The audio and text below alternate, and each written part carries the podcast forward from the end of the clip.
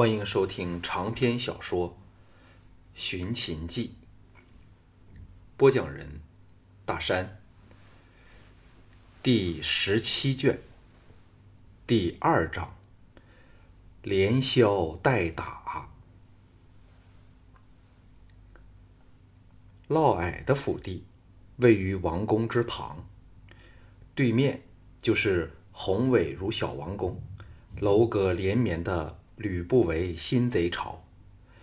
外墙高厚，入口处是座高达三丈的石牌楼，镌刻了“众父府”三个石刻大字。只是这种与国君争辉的霸道气势，就像商鞅。被惠文王所祭拜，犯了小盘这个未来始秦始皇的大忌，必招损败无疑。只可惜，那是六年以后的事儿了。要挨过这六个艰危的年头，就必须与逐渐成奸行的嫪毐虚与委蛇。在那出秦始皇的电影里，朱姬最后完全站在嫪毐的一边。不但与吕不韦作对，也密谋推翻自己的儿子嬴政。电影内的解释非常简单，一切都归咎于朱姬对嫪毐的迷恋。但项少龙却知道，最少多了两个原因，就是朱姬分别对他和小盘的因爱成恨，其原因更是复杂异常。他项少龙是因为命运的不可抗拒，所以故意任得朱姬在嫪毐的爱欲操纵下越陷越深，以致终于不能自拔。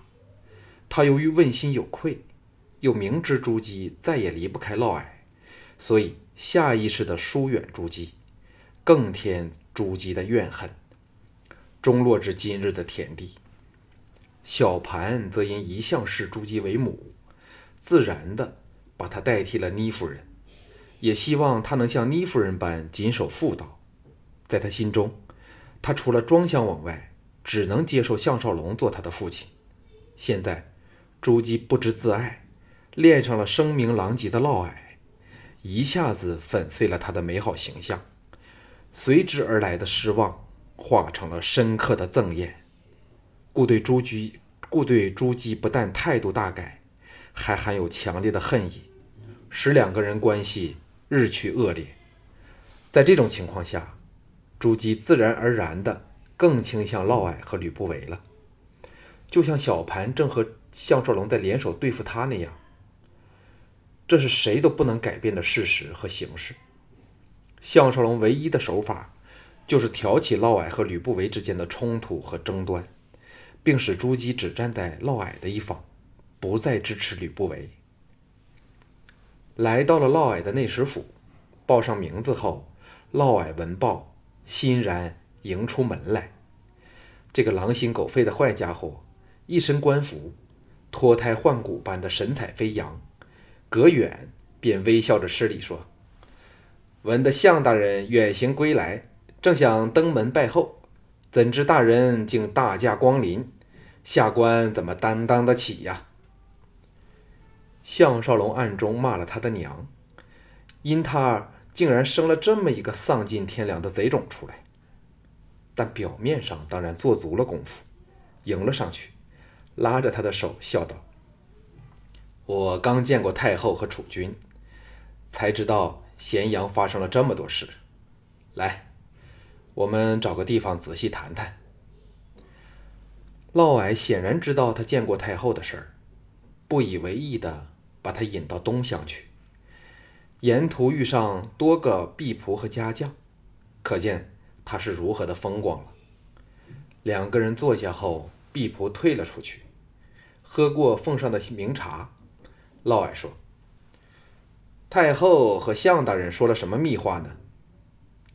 项少龙知道，他最忌惮的就是朱姬对自己余情未了，如果不能示他之疑，休想。争得合作机会，低声说：“我告诉太后，徐仙是春申君奉吕不韦之命刺杀的。”嫪毐愕然望着他，项少龙扼要的做了解释，然后叹道：“若让左相之位落到吕不韦的人手内，那时连楚君和太后都要被他牵着鼻子走了。”嫪毐怔了一怔，沉思起来。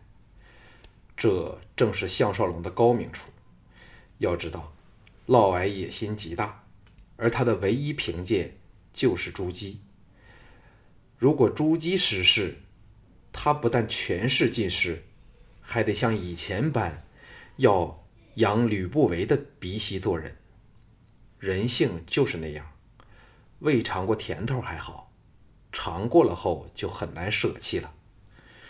如果要嫪毐再做回吕不韦的奴才，比杀了他更令他难受。项少龙微笑说：“假若我没有猜错。”吕不韦和管仲爷现在一定是用尽方法来笼络大人，就像他以前笼络我那样。嫪毐瞅了他一眼，说：“请恕嫪某直言，项大人为何打一开始就对我那么看重呢？”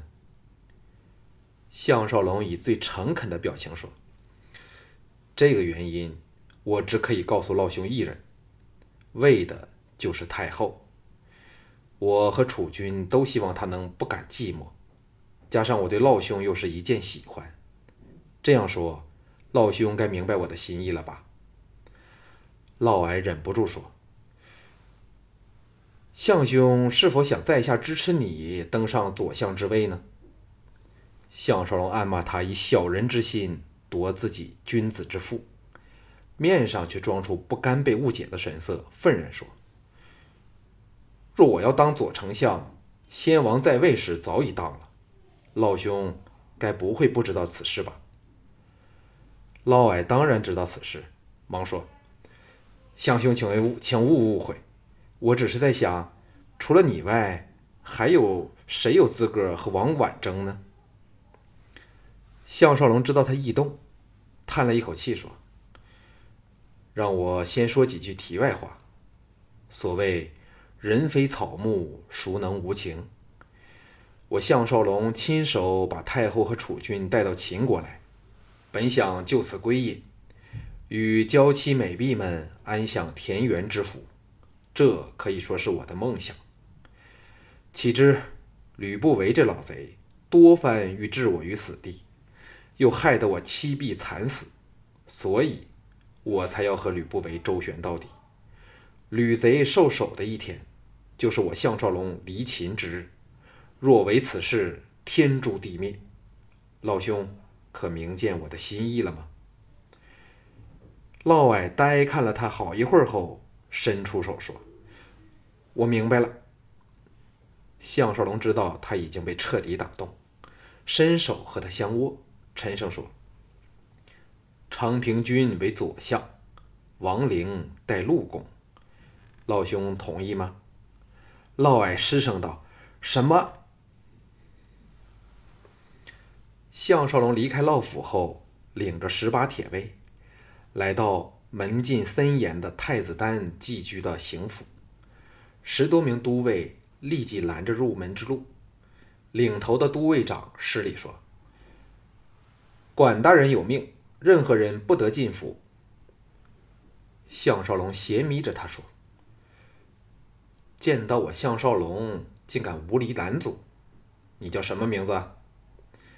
那个都尉长这才知道大祸临头，惶然下跪说：“小人知罪，一时没看清楚是项统领。”这时的咸阳城内，可以说没有人不知道项少龙乃是楚军最亲近的大红人，又掌握咸阳的兵权，要动个小喽啰，连吕不韦也护不住。吓得众位都跪了下来。项少龙哪会和他们计较，冷喝说：“给我开门！”众都尉哪敢反对，乖乖的把门打了开来。原来府内的广场，另外还驻有一营都尉军。项少龙跳下马来，吩咐众铁卫守在府门处，自己则大模大样的举步入宅。都尉慑于他的威势。没人敢吭声。太子丹的大将徐一泽、大夫冷庭、军师游之和包括败于管仲爷手上的严独在内的十多名高手，听到声息，都到主宅大门来迎压他。见到项少龙，人人现出了悲愤神色。到主厅坐下后，徐一泽愤然说：“项大人要给我们做主。”还是游之冷静，问道：“干掉田丹了吗？”项少龙点头应是。徐一泽等都松了一口气。要知道，如果田丹仍然在世，燕国就有大祸了。冷亭叹了一口气说：“怎也想不到吕不韦竟敢冒天下之大不韪，把太子扣押起来。现在太子生死未卜，害得我们不敢轻举妄动，否则全体战死也要出这口鸟气。”项少龙说。诸位放心，给个天，吕不韦作胆，他也不敢伤害太子，否则将失信于天下。我看他只是答应了田丹，要把太子留上一段时间，好让死鬼田丹奸谋得遂吧。这事儿包在我身上。如不能明逼着他放了太子，我暗地里也要把太子救出来。好了，各位立即收拾好行李。到我乌府去，否则说不定吕贼虽然肯放太子回来，却另使手段杀了各位，那仍然是糟透了。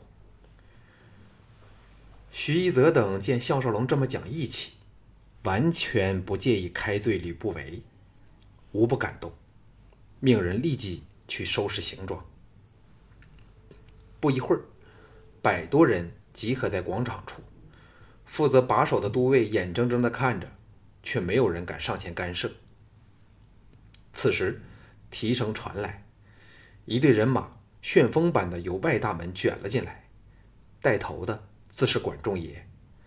只见他神色冷然，飞身下马，来到项少龙身前，昂然说：“项大人且慢，下属奉有重负之命，府内之人不准踏出园墙半步。”徐一泽等一齐拔出长剑，刀光剑影下，气氛立即拉紧。项少龙哈哈一笑，说：“请问管大人，是否重负签发的手令、文书一类的东西呢？”管仲爷愕在当场。他得手下飞报项少龙闯府的消息后，立即从官署赶来，根本没有机会见到吕不韦，强撑着说。下属奉有重父口谕，项大人若不相信，可向重父面询。项少龙“将”的一声拔出长剑，笑道：“那就成了。我也奉有楚军口谕，来此把人带走。管大人如若不信，可以面询楚军。谁若敢阻我，就是有违军令，立杀无赦。”众铁卫纷纷拔剑。把管仲爷和十多名亲卫围了个密不通风。管仲爷脸色微变，知道若再出言顶撞或者是拦阻，立即是血溅当场的结结局。再看自己外围处一众手下，人人面如土色，噤若寒蝉，动起手来，保证没人敢上前插手。再看项少龙，只见他眼露杀机。摆明了想趁这个机会把自己除掉。君子不吃眼前亏，微笑着退往一旁，淡淡的说：“向大人误会了，下属只是怕大人远道归来，不明现况。既是如此，此事就由仲父与楚军处置好了。大人请。”项少龙暗叫可惜，还剑入鞘，微笑说：“那就最好了。”我还以为管大人连楚军的命令都不听了，只忠于仲父一人。管仲爷心中一凛，想起吕不韦最大的弱点就是他终非秦军，所以只要秦楚军有项少龙的支持，除非吕不韦公然造反，否则就不得不遵从王令。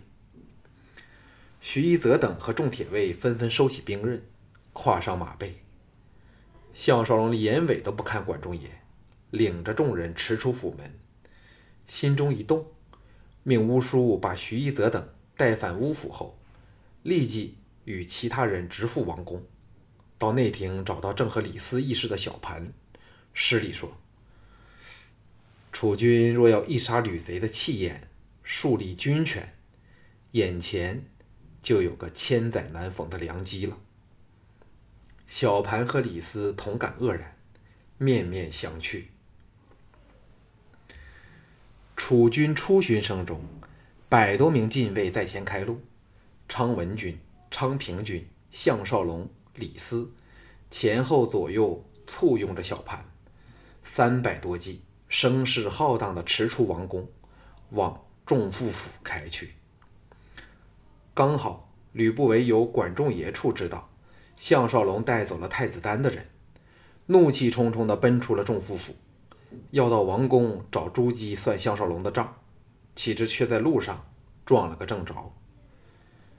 管仲也等忙逼往道旁跪下，剩下吕不韦一人策马来到小盘等面前，向小盘施礼后，先瞅了项少龙一眼，才沉声说：“未知楚军要到何处巡视呢？”小盘暗骂：“我的事儿哪轮到你来管？”表面从容地说：“正是要到仲父府上去。”吕不韦愕然说：“楚军找老臣，所谓何事啊？”小盘淡淡的说：“听说丹太子到了仲父府上盘桓，寡人忽然很想见他，仲父请立即安排他与我相见。”吕不韦呆了一呆，眼中闪过森寒杀意，冷然说：“丹太子近日颇有去意，不知是否仍在老臣府内？”别过头，向跪在路旁的管仲爷喝道：“管统领，还不为去为楚军查看一下吗？”小盘和项少龙交换了一个眼色后。冷笑说：“仲父的说话很奇怪，人是否在府上，你也不知道吗？要知丹太子是为吊祭先王而远道来此，乃我大秦贵宾。如若招待不周，连寡人也要担上责任呢。”再喝道：“昌平、昌文，你们两人陪管大人去。”一看究竟，吕不韦想不到项少龙回来后，小盘立即变了另一个人般，不但不买他的账，还语带责怪之意。哑口无言下，昌平君和昌文君两人携着管仲爷去了。小盘一甲马腹，往仲父府驰去。大队人马继续前行，吕不韦。只好随在小盘之旁。项少龙、小盘和李斯三个人都心中好笑。吕不韦这次最吃亏的地方，在于在道理上站不住脚，所以只好是哑子吃黄连，有苦自己知了。道上的人民见到楚军出巡，都纷纷居拜伏路旁，向这个威名日盛的年轻楚军致敬。尚未抵达仲父府。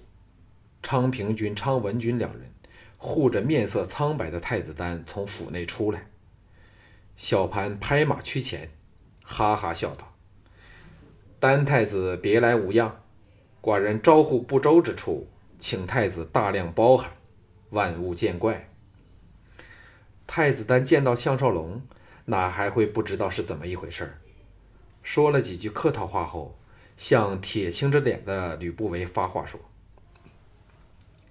这半年多来，得众父殷勤款待，一日必有回报。吕不韦知道他在说反话，冷哼一声，没有回答，连演戏的兴趣都失去了。小盘转对吕不韦说：“众父不是要入宫吗？只不知是要见太后，还是想见寡人呢？”吕不韦差点语塞。想不到小盘这么厉害。若说要见朱姬，就是摆明要在朱姬面前搬弄楚军的是非。但若说想见小盘，还有什么话好说的呢？尴尬地说：“呃，老臣只是想与楚军、楚君及太后商量一下左相和大司马两个职位的人选罢了。”小盘冷然说：“寡人已有主意，明天早朝将有公布，此事不用再说了。”众父请。吕不韦愕然地望向项少龙，项少龙微微一笑，没有说话。一副高深莫测的模样，心中却暗笑吕不韦终于领教到这个未来秦始皇的霸气了。吕不韦为之气结时，小盘下令说：“我因忽然想起一事，未便久留，丹太子就由少龙替寡人好好款待吧。我要回宫了。”策马便去，昌平君、昌文君李斯等慌忙伴随。项少龙见吕不韦呆看着小盘的背影，淡然说：“众父亲，末将告退了。”再也不理吕不韦，领着太子丹和众铁卫走了。同时知道，从这一刻起，将进入与吕不韦正面对抗的形势，再没有另外的选择了。返回乌府途中，路经秦清府时，差点要溜进去。找这个美丽的寡妇一叙，不过既有太子丹在旁，又记着雅夫人和吴廷芳等，只好把这个念头硬压了下去。